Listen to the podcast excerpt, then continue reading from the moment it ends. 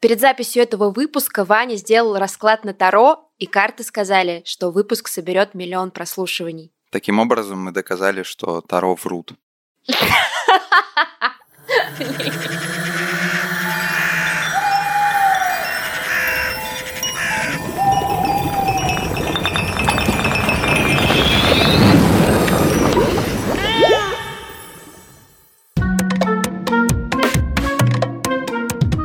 Всем привет, меня зовут Вероника. А меня зовут Ваня. Мы ведущие подкаста «К бабке не ходи». Этот подкаст создан студией Богема совместно с аудиосервисом Сберзвук.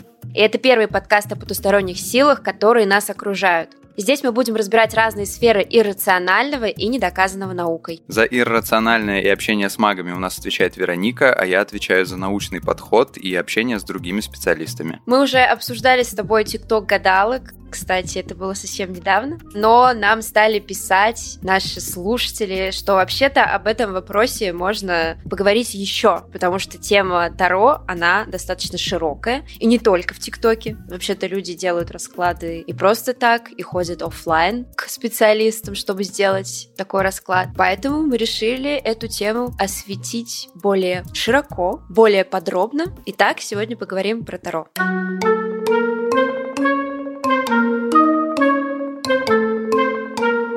История у нас сегодня супер интересная, хотя бы в том, что обычно карты Таро помогают людям как-то сойтись, они предсказывают, э, с каким человеком другому человеку лучше там, в общем, начать встречаться, начать какие-то отношения. А у нас сегодня история про то, как карты Таро помогли людям расстаться. И здесь нужно напомнить, что если у вас есть какие-то разные истории про магическое, паранормальное, все, что с вами происходило, вы нам их, пожалуйста, присылайте, чтобы мы их потом обсуждали в подкасте. У нас есть бот и почта и ссылки на них, как всегда, в описании этого выпуска. Не так давно я приняла для себя решение, что мне нужно заканчивать свои отношения, поставить точку со своим молодым человеком, с которым мы были в отношениях три года. Почему я так решила? Потому что уже все, это конец, я не вижу дальнейших перспектив, я выше его, нам не интересно вместе, то есть меня уже не тянет к нему, у меня нет никакой эмоциональной привязки нему. Но меня беспокоил только тот факт, что я не могу его отпустить, потому что я боюсь сделать ему больно. Но у меня были какие-то небольшие сомнения, и поэтому моя сестра предложила мне, после того, как мы уже с ней разговаривали, мне кажется, неделю, о том, что, ну да, нам надо расстаться с моим молодым человеком, она мне предложила обратиться к тарологу. Я ничего не знал, как обычно, про Таро. Ну и вообще про все вот эти вот ваши штучки, дрючки. Наши штучки. И решил разобраться. Ну, давай. Потому что, потому что, ну, как бы стало интересно, с чего это вообще все пошло. И разбирался я, не надеюсь, не с магической точки зрения, а с исторической. И я узнал, что, в общем, э, карты Таро изначально были просто игральными картами, в которые, в общем, играли, просто они были такие какие-то красивенькие, с картиночками. Они появились в Италии в 15 еще аж веке. Ага. Но, наверное, в 15 веке они трактовались чуть иначе, чем сейчас поскольку они были, в общем, э, такими все расписными, цветными и красивыми, очень их использовали разные аристократы и играли во что-то похожее на бридж. В этом смысле, как бы, если с исторической точки зрения, то, конечно, сразу же из этого выходит то, что никаких магических свойств нету. Это как бы то же самое, что использовать обычные игральные карты. Просто в какой-то момент люди начали картам Таро приписывать магические свойства. Ну, типа, хоп, и вот, пожалуйста, уже они не просто игральные, расписные, красивые, а какие-то магические. Ну, нет, ну подожди, Вань. Ну давай. Подожди. Ну давай. В отличие от игральных карт, Карты Таро с какой-то точки зрения символизируют, ну, если говорить грубо, энциклопедию человечества. То есть они себе несут вообще все, что мы знаем о мире. А как это трактуется? Таро, они делятся на арканы. Есть старшие арканы, есть младшие арканы. Вот с а, переводе с латинского языка арканом означает тайна скрытая. И все фигуры, все предметы, все сюжеты, а мы понимаем, что карта Таро это не просто фигурка, например, дама или король, да, это определенный сюжет, определенный смысл, скрытый смысл, и толковать карту можно действительно по-разному. И, как говорят некоторые тарологи, некоторые эксперты, важно еще правильно научиться трактовать эти карты. То есть не вот ты взял колоду в первый раз и начал сидеть рассказывать какую-то сказку. Нужно научиться трактовать карты. Рассказывать сказки. Да, нужно научиться. Профессионально, чтобы тебе деньги платили еще. Ну подожди, Вань, подожди. Так вот, а, считается, что Таро — это такая энциклопедия человечества, которая содержит открытие, сценарий развития будущего, ответы на какие-то загадки прошлого. И 78 карт, которые имеются в колоде, это вот как раз-таки символы, набор каких-то скрытых смыслов. Так вот, старшие карты Таро — это своеобразные козыри. А всего их 22, каждый из них имеет свое название, а, кроме Аркана Дурак, кстати, да. А, интересно. Ну вот, и... Он не заслужил, да, или что? Ну, видимо, так. Ну, и, наверное, ты видел, что старшие арканы карт Таро имеют э, разные толкования значения. Есть маг, есть шут, есть верховная жрица, колесница, влюбленные и еще всякие разные карты. И у каждой карты есть архетип, задача, цель и риск. То есть эти карты, они имеют, правда, такой достаточно глобальный смысл. Например, давай разберем какую-нибудь карту. А есть аркан, архетип скептик. Нет, такого специально. аркана нет, Вань, к сожалению. Есть... Потому что мы недостойны, да? Ну, как наверное. Бы, только те, кто, кто не скептически относится. Ну вот, например, давай разберем самый первый старший аркан. Вот он называется Шут. Шут — это архетип ребенка. В принципе, подходит. Да. Вань, допустим. Шут — это такая карта, которая... Не называй имен. Означает ребенка, наивного... Ну, пишут, что наивного дурачка, но можно трактовать как просто ребенок, наивный маленький человек. У него есть задача, непредвзятое отношение к настоящему. У него есть цель. А какая может быть цель у ребенка? радоваться жизни, накапливать опыт э, с помощью игры. У него есть риск, остаться легкомысленным, остаться глупым, остаться неумелым. И у него есть жизнеощущение, там, привычка доверять инстинктам, открытость, незамутненная радость к жизни, любознательность, желание испытать все на себе, а беззаботность, ну, в общем, yeah. да. Ты понял. И есть младшие арканы. Младшие арканы, они как... Вот есть э, в игре козыря, а есть э, карты ну, такого бытового характера, то есть их, по-моему, больше, то есть если старше карт 22, то сам сосчитай. Есть шестерки, пятерки, четверки пентаклей, мечей, и вот как раз они тоже делятся на подкатегории а жезлы, кубки, мечи и пентакли. И эти категории означают разные стихии. Жезлы – огонь, кубки – вода, мечи – воздух, пентакли – земля. И они отвечают за определенный аспект э, человека. Там жезлы, например, это сфера идей, кубки – это эмоции, мечи – разум и рациональный расчет, и пентакли – это приземленная деятельность и деньги. Ну вот, примерно так э, выглядит колода карт Таро. У меня всегда было, ну, типа, когда я начал эту, в общем, тему как-то изучать, оказалось, что вот эти Таро, они же предсказывают как бы направление, ну, типа, как может развиться. То есть не то, что произойдет, а как может развиться какое-то событие. Ну, это и есть. Да, но мне всегда было интересно, у меня сразу же как бы, а зачем, в принципе, плюс-минус при любой ситуации, как бы мне кажется, если ты, если с тобой что-то происходит, ты же можешь примерную траекторию, несколько примерных примерных Конечно. траекторий выстроить. Безусловно. То есть зачем для этого Таро вообще? Таро дают тебе какое-то направление, которое может быть, а может и не быть. Ну так ты, ну вот смотри, ну как бы это же очень такая общная... Вот мы сейчас с тобой записываем этот выпуск. Я тебе могу сразу десяток направлений назвать, как все может пойти. Может быть хороший выпуск, может быть плохой, может быть оборвется связь, может быть интернет закончится. Как бы зачем мне для этого Таро, если я и так это могу? Как бы зачем мне для этого Смотри, идти? Смотри, наш выпуск это довольно приземленная история. Мы с тобой знаем, что делаем, нам нравится говорить о всяких рациональных штуках, но к Таро приходят люди никогда, они там на бытовом уровне имеют какой-то вопрос. Например, как наша героиня, она действительно не понимала, вот. что ей делать. Поэтому она решила ну, как обратиться. Бы для... Зач...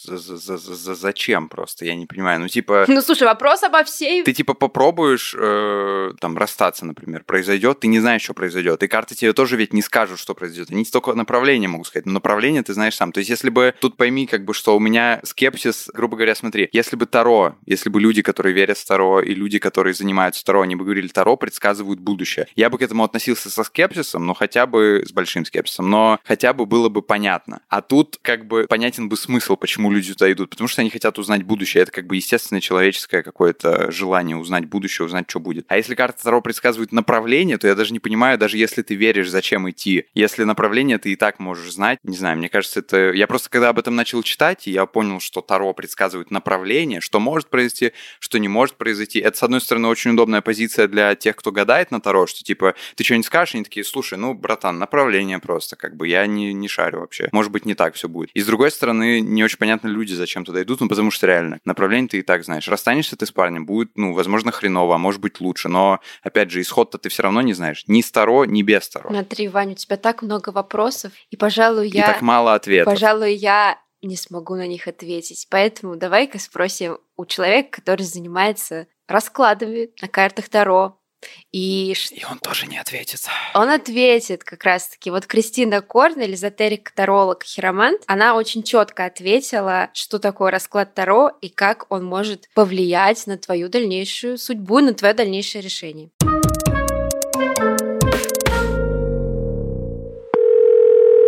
Второе — это просто инструмент, который помогает нам в определенных ситуациях ответить на те или иные вопросы. Соответственно, когда человек настраивается и задает вопрос, то таролог тоже механически подключается к этому вопросу и, перемешивая карты, достает те или иные значения и, соответственно, дает человеку подробный анализ. Что касается того, получится там у кого-то там стать тарологом или нет, это уже зависит непосредственно от человека и от его предназначения в жизни. Если человека тянет к Таро, значит, наверное, у него есть такие возможности. Если не тянет, то, соответственно, наверное, нет. Потому что меня именно тянуло. Ну и потом я уже разговаривала со своей бабушкой, которая мне помогала в этом, потому что она тоже этим занималась. Она меня обучала.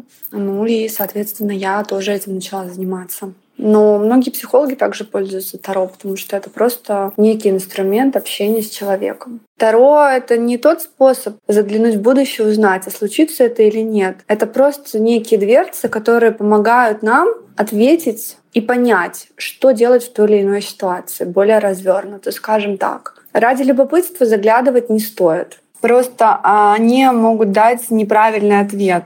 Если человека действительно беспокоит тот или иной вопрос, допустим, у вас не складывается на работе, и вы пытаетесь понять, что мне сделать для того, чтобы что-то изменить в моей жизни, то Таро вам даст ответ. Пожалуйста, сделай так и так. Ну, грубо говоря, да, я примитивно объясняю. А если же человек задает вопрос, а буду ли я богат, то Таро, возможно, не даст ответ правильный и честный, потому что это просто любопытство. Тут надо скорее задавать вопрос по-другому. Что мне сделать для того, чтобы стать богатым человеком? То есть они просто показывают путь, но никак не отвечают на вопросы из любопытства.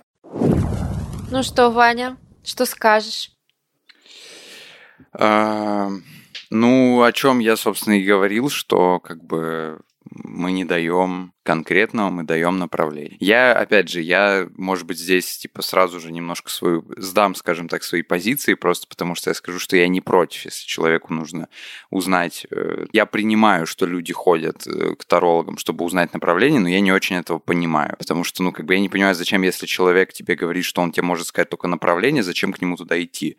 Тем более, что это, ну, как бы стоит денег каких-то еще. Ну, а кто тебе может сказать стопроцентную правду? Ну, вот так, если честно, Вань. Ну, если честно, да, но при этом этом, если ты начнешь сам в этом разбираться, по крайней мере, попытаешься, то ты, может быть, и про себя что-то узнаешь. И ну да.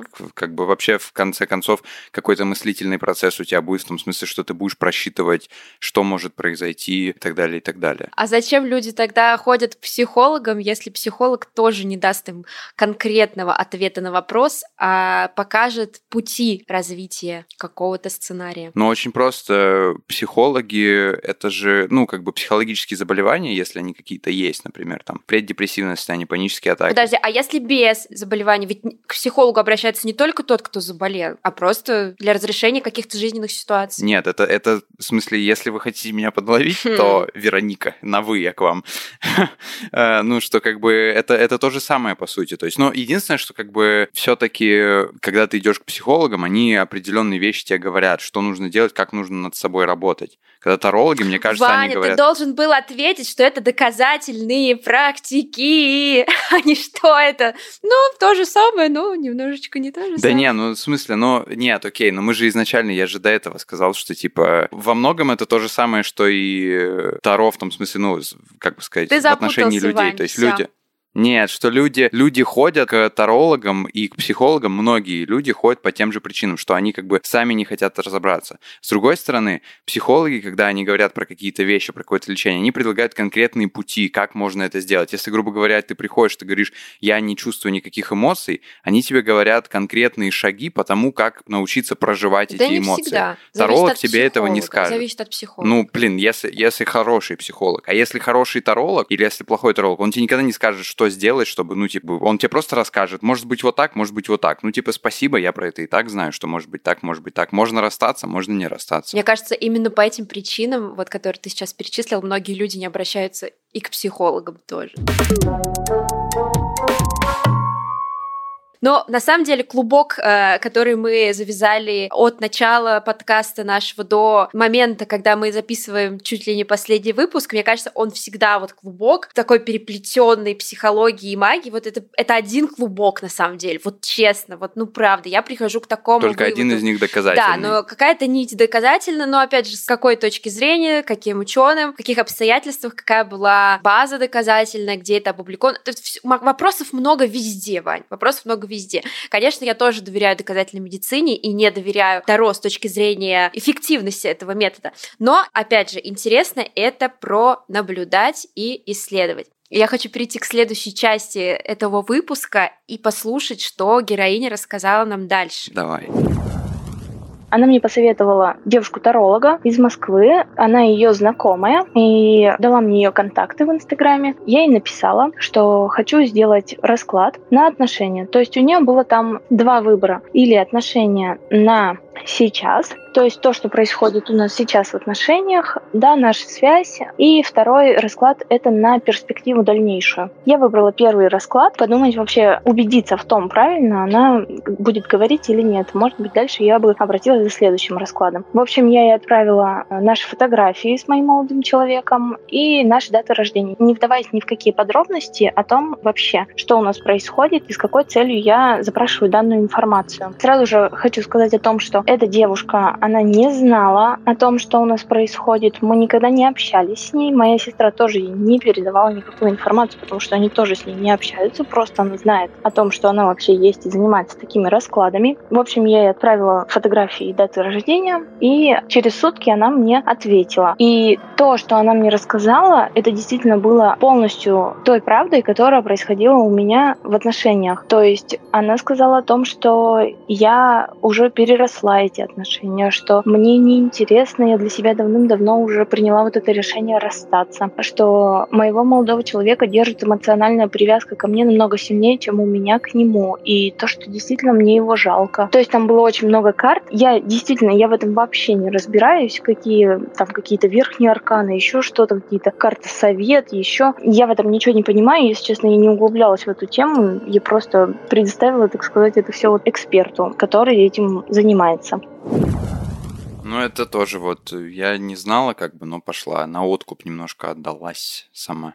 Разве нет? Не знаю, что ты э, подразумеваешь под этим. Ну, типа, она говорит, я в этом ничего как бы не понимаю, я просто, ну, как бы это когда человек... Ну, just try, попробовать. Ну, типа, да, типа, он не, не знает, но как бы я пойду просто, и понятное дело, что такому человеку в как бы известной степени можно сказать все что угодно, и он поверит, потому что перед ним сидит человек, который выглядит как эксперт, как человек, который понимает. Ну смотри, это были голосовые сообщения, но меня зацепило, знаешь, какой момент, что потребовалась фотографии даты рождения. Вот такого Э, я не знала, не слышала. По-моему, Кристине не требуются такие данные, я могу ошибаться. Но видишь, у каждого эксперта, у каждого специалиста тоже какие-то свои вводные, свои методы и свои требования. Это интересно. Я на самом деле хочу тебе сейчас рассказать про, перетянуть тебя, так сказать, попытаться, по крайней мере, на свою сторону, потому что когда начали, в общем, изучать вот эти все таро, гадания и так далее, и так далее, начали проводить эксперименты. Вот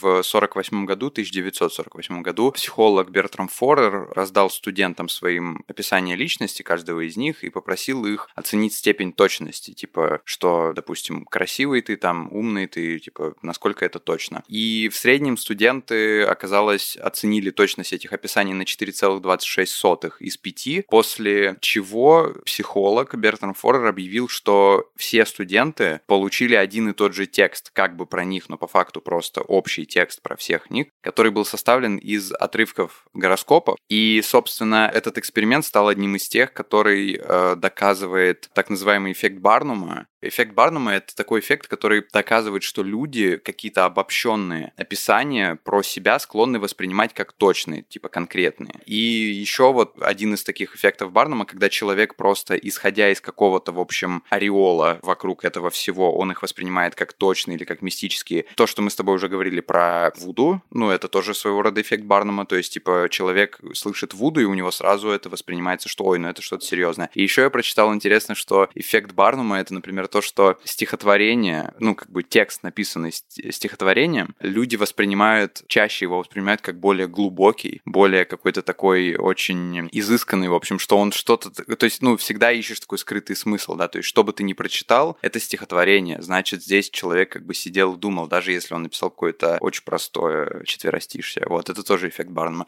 Что ты по этому поводу думаешь? Мне тоже интересен этот эксперимент, и, конечно, в нем есть рациональное зерно. Мне кажется, многие из нас, э, зная свой знак зодиака, всю жизнь ходят с убеждением, что, например, водолеи, они там жизнерадостные, а, энергичные, дружелюбные и прочее. А козероги там условно, или кто у нас там, немножечко конфликтные, ну, то есть все, кто быки, кто рожден в э, год быка, ну, это я все к чему? Что, зная... Я козерог, кстати. Я да? Я знаю. А, точно, да. Типичный козерог, да. Ну да, то есть, условно, мы знаем вот эту конкретную категорию, под которую мы по каким-то причинам попали, и всю жизнь у нас где-то на подкорке, даже если мы не верим в это, может оставаться такой шлейф, такой шлейф, что я там такой-такой. Да, я, я условно верю в такую историю. У меня тоже такое было, ну потому что как бы я там, как и, как и многие, когда-то просто из интереса листал, типа, вот эти все гороскопы на себя. Ну, знаешь, грубо говоря, когда вот раньше, я не знаю, там у бабушки, например, у нее были какие-то газеты, газеты, да, и там в газетах же вот эти есть гороскопы, ну ты просто как бы ты смотришь, зачем тебе, если ты знаешь, что ты козерог, зачем тебе читать про условного льва? Ты Конечно. идешь, даже если ты не веришь, читаешь про козерога. И ты, если то, как ты про себя думаешь, говорится в гороскопе, ты такой сразу, а, ну окей, значит, это, наверное, правда. А вот. как же совместимость? Совместимость, великая вещь. Да, великая тоже, вещь. тоже, тоже, да. Тоже. Вань, смотри, если все-таки ты считаешь, что подсказать путь это недостаточно, и Таро, ну, это такая не очень эффективная история, ну, смотри, наша героиня, гадалка, если можно так сказать, Тарологиня. Тарологиня, да. Да, тарологиня. Звучит, кстати, классно, как титул. Прислала конкретные какие-то вещи, конкретные детали, которых она знать не могла. Именно это и поразило героиню. А какие? Но она же перечислила, что с парнем расставаться пора, что она сама к этому пришла, что уже отношения не те. То есть подтверждение ее словам. Слушай, это очень... Вот ты как человек, который пять лет встречается с парнем. Про твои отношения как бы в общем смысле можно сказать, отношения уже не те. Ни в том хрена смысле, себе. что когда вы только начали... Не, не, ну в смысле, не, не в негативном смысле, не в негативном, а в том смысле, что как бы твои отношения там пять лет назад, когда вы только начинали встречаться, сейчас они отличаются. Конечно, потому что мы отличаемся просто... от тех, да, что ну были как раньше. бы отношения уже не те, можно сказать и так. Тем более, что э, просто как бы негативная корреляция здесь появляется, то, что отношения уже не те в контексте с нашей героиней, они там появляются, потому что зачем девушке приходить к гадалке и спрашивать про свои отношения, если у них все хорошо в целом? То есть уже можно понять, что когда человек говорит, типа, отношения не те, это как бы это подразумевает, что отношения, наверное, плохие уже. Ну потому что зачем иначе приходить? Ну на самом деле, на самом деле ты сейчас говоришь, и я немножечко присоединяюсь присоединяюсь к тебе, но меня поразило, но что... до конца тебе не позволяет. Да, но до конца я это роль. не сделаю, конечно. Не позволяет не моя роль, а мой характер, скорее. И кто из нас козерог, подожди, я же козерог, ты же сама мне сказала. Что ты уперлась-то? Ты же вообще должна обтекаемая, там, Смотри, я не знаю, что еще. больше всего меня поразило, насколько девушка просто сама подробно вначале описала все детальки, которые она подметила. И я всегда... Мне очень нравится фраза «Если тебе кажется, то тебе не кажется». Это правда. Вот я не помню, из какого-то сериала, по-моему, последнего или откуда-то, в общем, не помню. Но мне, я всегда вот, когда мне что-то вот я сомневаюсь, я всегда себе напоминаю эту фразу. Если тебе кажется, тебе не кажется. Это правда. И вот на месте девушки, если бы была я, я бы, наверное, все-таки была чуть порешительней. Но ситуации бывают разные у всех разные случаи, и мне кажется, вот много, ну так скажем, много она не потратила в таком случае, а видишь, а помогло. Вероник, если тебе кажется, что Земля плоская, то тебе не кажется. Ну ладно, Вань, ну уж такие-то вещи я знаю из школы. Ну что ж ты меня совсем-то так... Э, не выставляй тут. Не, ну это, это, это просто... Мы же говорим о собственных чувствах, о собственном миру ощущений, восприятии и об отношениях. Никто не подскажет. Но есть какие-то вещи, которые твое, твое мироощущение и твое какое-то восприятие, оно может э, разбиваться о какие-то конкретные, совершенно известные вещи. Да, ты зануда козерог, потому что ты объясняешь все логикой, психологией и эффектом Барнума. Но давай все-таки чуть абстрагируемся и представим, что объяснить эффектом Барнума что-то невозможно. Давай, перед тем, как мы это сделаем, все-таки я дам слово своему эксперту, который объяснит, почему вообще, что такое вообще эффект Барнума и почему люди верят в гороскопы. Это мы тоже уже э, много раз обсуждали обсуждали, но тем не менее, и как вообще работает этот эффект Барнума. Кажется, я правильно сказал, да. Для того, чтобы во всем этом разобраться, я обратился к психологу Дарье Черешневой.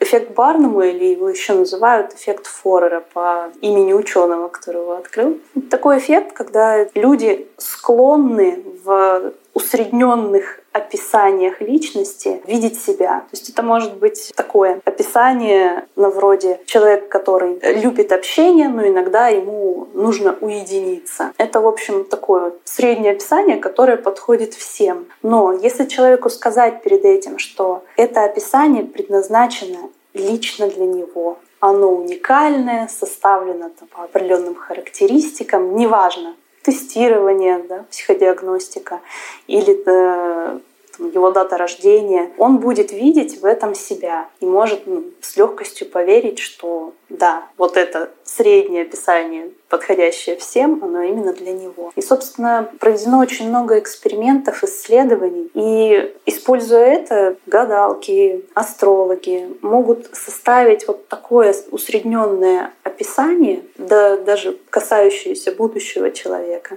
И человеку легко в него поверить, с учетом того, что он видел, знает, что это описание составлялось лично, исключительно для него. Если просить людей в исследовании подчеркнуть те предложения, которые соответствуют им больше всего и меньше всего, то предложения, которые соответствуют как бы меньше всего, там отмечают чаще всего какие-то негативные характеристики. И, наверное, рекордсмен по такой негативной характеристике у вас есть э, сложности в сексуальной жизни как правило, одна из. Это первый момент, то есть есть такая определенная зависимость, э, условно позитивные характеристики людям легче себе присваивать. В целом, может быть, вы слышали, психологи они пользуются картами Таро иногда в определенных целях но используют не как гадалки. В целом у меня позиция достаточно категоричная. Я это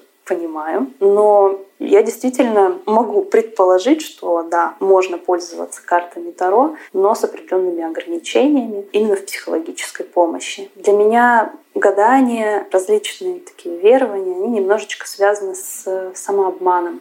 И для меня честность и истина — это скорее такие ценности личные. Я э, себе не могу позволить помогать другим людям через их обман. Но это такая история. Есть определенная разница между тем, как нам подсказывает путь другой человек, да, для того, чтобы мы изменились под э, его влиянием. Астрологи нам прописывают некую, допустим, натальную карту, и на ее основе человек делает какие-то выводы для себя, принимает решения и так далее. У психологов на самом деле другая цель. В этом, наверное, и проблема. У нас ничего не предопределено. Человек должен делать выбор сам, основываясь на том, что ему ближе, как ему сейчас э, хочется, важно, как он может, исходя из нынешних потребностей. Это огромное количество ответственности. Это, с одной стороны, тяжело человеку, а с другой стороны, это его и развивает в дальнейшем. То есть он э, учится опираться на себя. И я сторонник такого подхода, когда человек умеет и опирается в жизни именно на себя.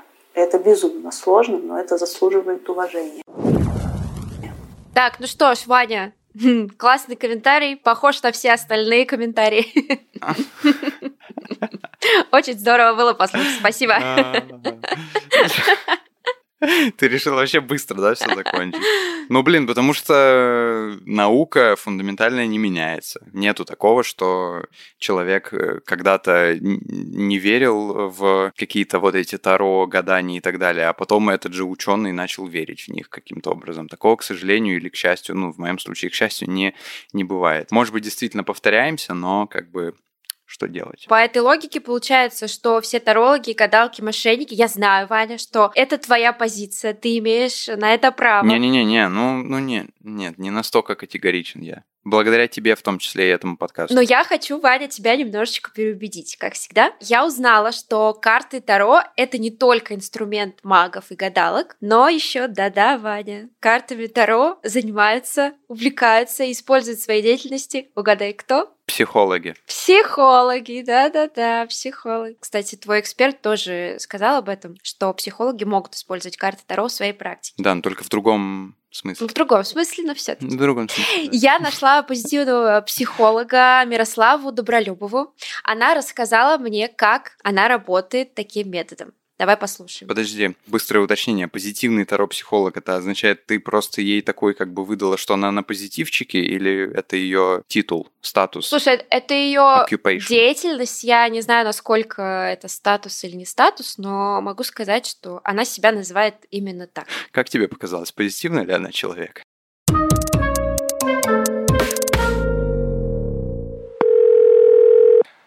Таро состоит в том, что карты Таро на самом деле не являются гадальными. Они дают человеку увидеть перспективу развития ситуации. Обычный пример. Человек может поступить хорошо, и у него, грубо говоря, восстановятся отношения. Человек может ничего не делать, и у него не восстановятся отношения. Человек может поступить плохо, и к нему придет другой партнер, с помощью которого он будет отрабатывать в дальнейшем свою карму. Практика Таро хороша тем, что Таро очень похожи на маг-карты, метафорические карты, которые позволяют заглянуть вглубь подсознания человека и договориться с подсознанием, чтобы оно работало на самого человека. Отличие заключается в том, что метафорические карты несут в себе определенный ассоциативный смысл, а карты Таро, они все-таки считывают информацию как сканер с человека, а дальше уже они начинают так же, как и маг-карты, работать с метафорой. А вот как раз и интересно, каким образом они могут сочетать информацию. То есть понятно, что мы сами додумываем какие-то сценарии, можем о себе рассказать какие-то вещи, которые, о которых раньше, в общем, не думали. Но интересно, как карты Таро действительно могут сочетать. То есть они какие-то волшебные? Для кого-то, к примеру, если мы попадем в 16 век с зажигалкой, и возьмем чиркнем, люди увидят, что у нас в руках огонь, и они подумают, что мы колдуны и волшебники, потому что вау, как мы можем это сделать. А у нас просто будет определенная технология. С моей точки зрения позитивного таропсихолога, карты Таро — это та же самая технология. Они считывают информацию, как они это делают. В первую очередь, э, человек в любом случае, когда приходит к тарологу, он задает вопрос. Карты Таро настраиваются как радио на волну этого вопроса. Карты Таро подключаются к подсознанию человека, к Wi-Fi. Делается это чисто на ментальном уровне. Лично я не считаю это чем-то волшебным, магическим, либо мистическим по той причине, что у каждого человека есть свой подсознательный Wi-Fi. И если быть с человеком на одной волне, про него можно рассказать даже то, что он забыл, даже то, что у него было в детстве. Но лично я не считаю, что это волшебство. Если говорить простым человеком, карты Таро подключаются к энергетике человека. Радиоволны есть, но мы их не видим. Также работают карты Таро. Меня поразило, насколько Мирослава и Кристина, наши два эксперта по Таро, насколько... Ваши на. Мои, мои два эксперта, насколько наш э, эксперт по Таро с точки зрения магии и гадания была более рациональной, чем человек, который называет себя психологом. Интересно, да? Это многое говорит о психологической школе. Ну, возможно, возможно. Но мне интересно было, мне интересно было послушать. Слушай, интересно в том смысле, что, ну, как бы действительно любопытно просто знать, что есть люди, которые так думают про там волны, про ассоциативные метафорические карты, вот еще что-то было. Я, кстати, хотел у тебя спросить, потому что я не понял, что это такое. Я только понял, что там есть какие-то изображения. Но как бы про карты, которые излучают волны, это, конечно, сильно, я бы сказал. Метафорические ассоциативные карты, в принципе, достаточно простые. На них есть э, картинки с разными персонажами, предметами и животными. То есть наш эксперт права в том, что карты Таро, они устроены намного-намного сложнее. Но не стоит э, исключать того, что метафорические карты действительно используют психологи в своей практике, потому что такие карты помогают быстрее найти контакт с человеком, создать какую-то ассоциацию, и, ну, это, знаешь, как такой толчок к разговору. Я это вижу так. Ну, кстати, не только психологи, коучи тоже используют метафорические карты. Ну, коучам как бы тоже вопросы есть. Нет, смотри, вот окей, есть конкретный вопрос. Чем они отличаются? Ты говоришь, они очень сильно отличаются. Вот метафорические карты. Вот я держу карту в руке метафорическую. Там собака. Что это значит? Что я собаку себе заведу или... Ну нет. Смотри, я воспринимаю карты Таро как такую небольшую систему. Хотя нет, большую систему. Систему энциклопедии жизни, мира, как хочешь назови. А метафорические карты... По буквам тоже, да, типа? А, арбуз. Ну, Вань. Арбуз захаваешь. А метафорические карты, они немножечко более узкие, что ли. То есть одна карта — это уже один ответ на вопрос, условно. М, Ну, мне кажется, это чем-то похоже на Таро, когда, ну, люди говорят общие фразы. Ну, то есть, как бы, когда тарологи говорят общие фразы про клиента, чтобы он воспринимал человека как вот эксперта, что, типа, человек про него что-то знает.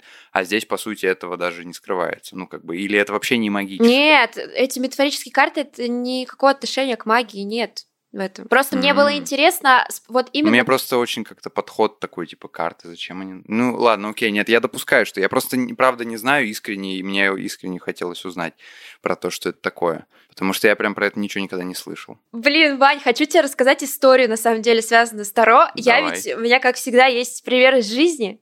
У меня есть знакомый, его зовут Эдуард. Эдуард, привет тебе большой. Который а, занимался Таро, ну, знаешь, на таком уровне хобби, уровне, ну, скажем, чисто так поржать иногда, а иногда он относился к ним серьезно. Можно было стендапом заняться Ну, то есть, вместо этого. как, как это было? Мы ржали над тем, что он занимается Таро, но когда Эдик э, прикасался к картам Таро и что-то говорил, как получалось всегда не очень смешно и похоже на правду. Потом, да, потом он на вас порчу наводил и ржал Ну нет, он не наводил порчу. Однажды я ему сказала, Эд, давай встретимся, ты мне расскажешь про мою судьбу. А у меня был, правда, переломный момент в жизни. Я думала бросать универ, переезжать в Москву, поступать в театральный. В общем, жизнь, в общем, была очень интересная. Играла краской. Да, играла краской, я обратилась к Эду, он мне рассказал. Так, вот у тебя такая карта, честно, я уже не помню, какие там были.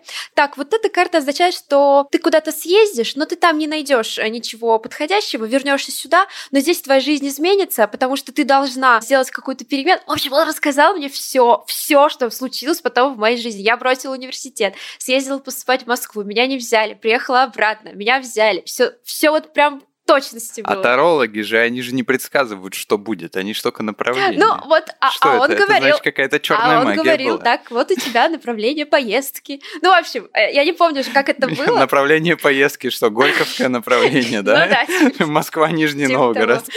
Спасибо, с остановкой во Владимире, я тебе тоже направление подскажу еще. В общем, было забавно, потому что когда Эд доставал карты, у него был специальный белый мешочек. Трогать их он запрещал. Там лежала свеча. Все это было, знаешь, так в тихой обстановке. Он действительно, когда делал расклад, не шутил. В общем, мне это все запомнилось именно так, и поэтому я к Таро отношусь так, ну, знаешь, ну, в принципе, как и ко всей магии, допускаю, допускаю, что они существуют и кому-то могут помочь. И она мне записала достаточно много голосовых сообщений. Мне кажется, я их только час слушала. Плюс я ей задала уточняющие вопросы, которые меня интересуют, и рассказала полностью то, что сейчас происходит. И когда она уже знала полностью мою картину того, что да, действительно те мысли, которые есть у меня, и то, какая картина вырисовывается в наших отношениях, совпадает с раскладом карт, она уже посмотрела перспективу на будущее и э, да, она меня как-то успокоила словами о том, что мой уже бывший молодой человек справится со всем. И действительно, ну, это нормально для любого человека, он тоже пострадает, но потом ему тоже будет легче намного, и действительно это правильный шаг сейчас сделать так, потому что ни его, ни меня эти отношения не приведут ни к чему хорошему. И я не делала больше никакие расклады, то есть я не делала расклад там на перспективы новых отношений, на расклады какие-то еще. В общем, вот так вот я для себя подтвердила то, что действительно я сделала правильный э, выбор, отпустив своего молодого человека, да, и поставила точку в отношениях. Э, я не скажу, что карты за меня все решили, но они мне дали еще больше уверенность в том, что я делаю правильно. Сразу же хочу сказать, что я верю во все мистическое, но все равно как-то в какой-то степени я скептически к этому отношусь. Картам Таро я еще не сформировала свое устойчивое мнение, но вот эта вот ситуация, да, которая вот была у меня, она действительно для меня показательная, и я думаю, что, может быть, я даже еще разочек обращусь, а может и не один я понимаю этот непонятный для меня подход, что девушка сама хотела расстаться, но она над этим думала, гадалка ей ничего нового не сказала, но при этом гадалка ничего нового не сказала, как бы подтвердив то, что нужно расстаться, и теперь из-за подтверждения правоты, как бы правоты вот этой гадалки, девушка может начать верить в магию. То есть для меня это какая-то очень странная штука, я это не очень понимаю, потому что если мы говорим о психологах, потому что я бы, наверное, пошел к психологу, то у психологов есть хотя бы какой-то протокол медицинский работы с этими проблемами, и как бы можно как-то конкретные какие-то вещи. В конце концов, если там какая-то серьезная проблема, можно еще и таблетки какие-то, медицину какую-то применить, более серьезную, ну или просто хотя бы помочь. А тут как бы человеку сказали все то, что он и так знал, но он поэтому начал верить. С другой стороны, я опять же сам с собой здесь не соглашусь, типа поставлю под сомнение, потому что как бы в принципе каждому наверное, из нас нужно какой-то пинок небольшой или какой-то... Ну, это, грубо говоря, знаешь, ты смотришь на ситуацию, ты смотришь на какой-нибудь текст, ты слушаешь подкаст, у тебя глаз замыливается, ухо замыливается, и ты должен дать его другому человеку, чтобы он ну посмотрел ну, да. с другой стороны и сказал, о, а вот здесь посмотри, Иногда помогают так, друзья, многом, наверное, кстати. Это... Кому-то помогают друзья да, да. и родственники, кому-то психологи. Вот я вообще полностью поддерживаю героиню в этом выпуске. И, в общем, я ее очень понимаю, потому что действительно в таких ситуациях выход найти не всегда просто. И видишь, может быть, она к психологу не пошла, потому что ответ нужен был как можно скорее, например. Или потому что она стеснялась, или потому, потому что... Потому что у психолога работать нужно. Ну да, вот видишь. Над собой, а это тяжело. И плюс еще тут то, что говорил мой эксперт по поводу, э, или моя экспертка, по э, поводу неустойчивости к неопределенности, насколько человек устойчив к неопределенным каким-то ситуациям. Это здесь тоже, мне кажется, играет роль. Чем человек устойчивее, тем больше он может времени потратить на то, чтобы попытаться самостоятельно как-то разобраться. А если не очень устойчив, то сразу как бы ищет какой-то поддержки извне. И тут как бы что Таро, что психологи, по сути, если они дают то, что человеку нужно, это, наверное, и окей. Но все равно, если выбирать между тарологом и психологом, я бы, конечно, пошел бы к психологу, просто потому что там хотя бы есть какие-то протоколы и доказательства и так далее. Ну, наверное, да. А знаешь, что я сейчас подумала, Вань, вот под финал скажу? Что не делаем выводов? Это моя последняя мысль. Да, выводов мы никаких не делаем, но у меня сейчас в голове промелькнуло, что если ты обращаешься вот к тарологу, если ты никогда не обращался и не веришь, и вообще это как бы не особо твое, ты можешь такой обратиться, ну, якобы, ну ладно, ну неправда и неправда, ну правда, правда. То есть не с каким-то не с серьезным отношением, не с серьезным целеполаганием. А вот когда mm. ты идешь к психологу, у тебя точно стоит задача разобраться, и это точно не будет за один сеанс, и точно не даст тебе ответа на вопрос да или нет. Это такая пролонгированная работа, которую ты будешь делать, да, и ты да. к ней готов но кто-то к ней не готов. Потому что да. Но кто-то к этому не ну, готов, да. и я считаю, что это право каждого пойти к гадалке, тарологу и прочему. Тут, понимаешь, вопрос еще в том, что многие не готовы, потому что это, ну, вот эта тема психофобии, она в обществе развита намного сильнее, чем тем. То есть тарологов не боятся люди, а психологов боятся. Ты же знаешь эту историю про то, что... А если... я бы боялась и тарологов, Вань, потому что тарологи ну такие бывают. Ну да, ну вообще в целом по России до сих пор люди относятся к этому так, что если ты идешь к психологу, значит, у тебя что-то какая-то вот здесь вот что-то не варит горшочек,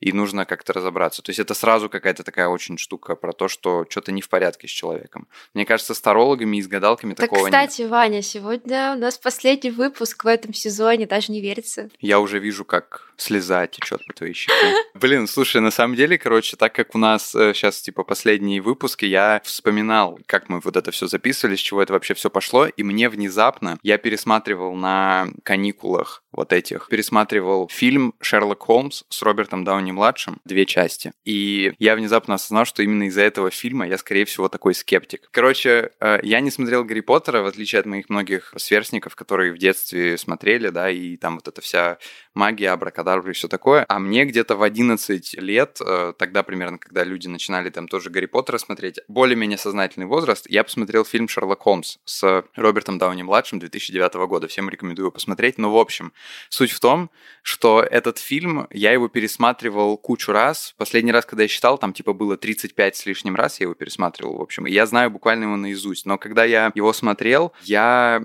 понял в какой-то момент, вот уже сейчас, типа, с высоты прожитых лет и пройденных лет, короче, я понял, что он идеально мое отношение показывает. То есть там изначально история про то, что это какая-то магия, что-то непонятное, и потом в конце все это как бы разворачивается так, что Шерлок Холмс, он рассказывает, что на самом деле ничего магического во всем этом не было. Там не было, и он объясняет, что это вообще было, как бы как это, как это все э, развивалось, да, и, и что это все было на самом деле. И я просто в какой-то момент понял, что вот, э, ну, на нас же многие там фильмы, какие-то песни, э, книги влияют, и вот я, в общем, думая про, про прошедший сезон, понял, почему я скептически ко многим таким вещам отношусь. Потому что меня всякие разные фильмы, в том числе вот во многом Шерлок Холмс научил, что если что-то кажется магическим, это значит, что на самом деле это все не так, есть какое-то определенное научное объяснение, которое можно найти, просто нужно докопаться и немножко понудить, как я сейчас. Ну, мою позицию вы знаете, нудить я не люблю, вернее, бывает со мной такое, но я стараюсь от этого поскорее избавиться.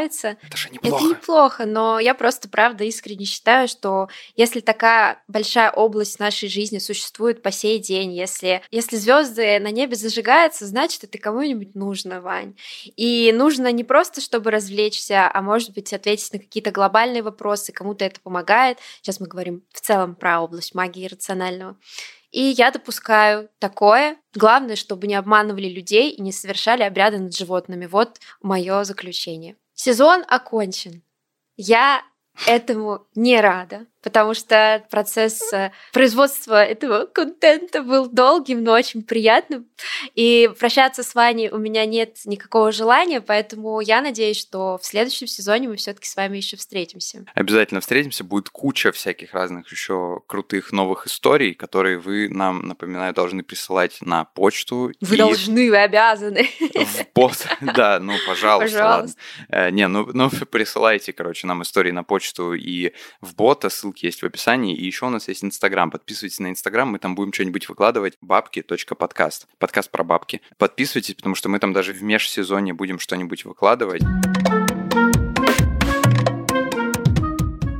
Друзья, ставьте звездочки в Apple подкаста, сердечки в Яндекс Музыке и подписывайтесь, где это возможно. Пишите свой фидбэк, это правда важно для нас. Мне лично очень интересно читать ваше мнение, даже если оно не всегда совпадает с нашим. Да, но оставляйте побольше пятерочек. И слушайте нас на всех платформах. Мы есть на Сберзвуке, в Apple подкастах, Яндекс Музыке, Spotify и вообще, что называется, wherever you get your podcasts. Где вообще, где, короче, нравится, там и слушайте, мы есть вообще везде. Над этим подкастом работали мы, ведущие Вероника Демина и Иван Макридин, продюсер Саша Рудко, звукорежиссер Саша Младинов, редактор Эдуард Царионов и гениальный композитор Кира Вайнштейн.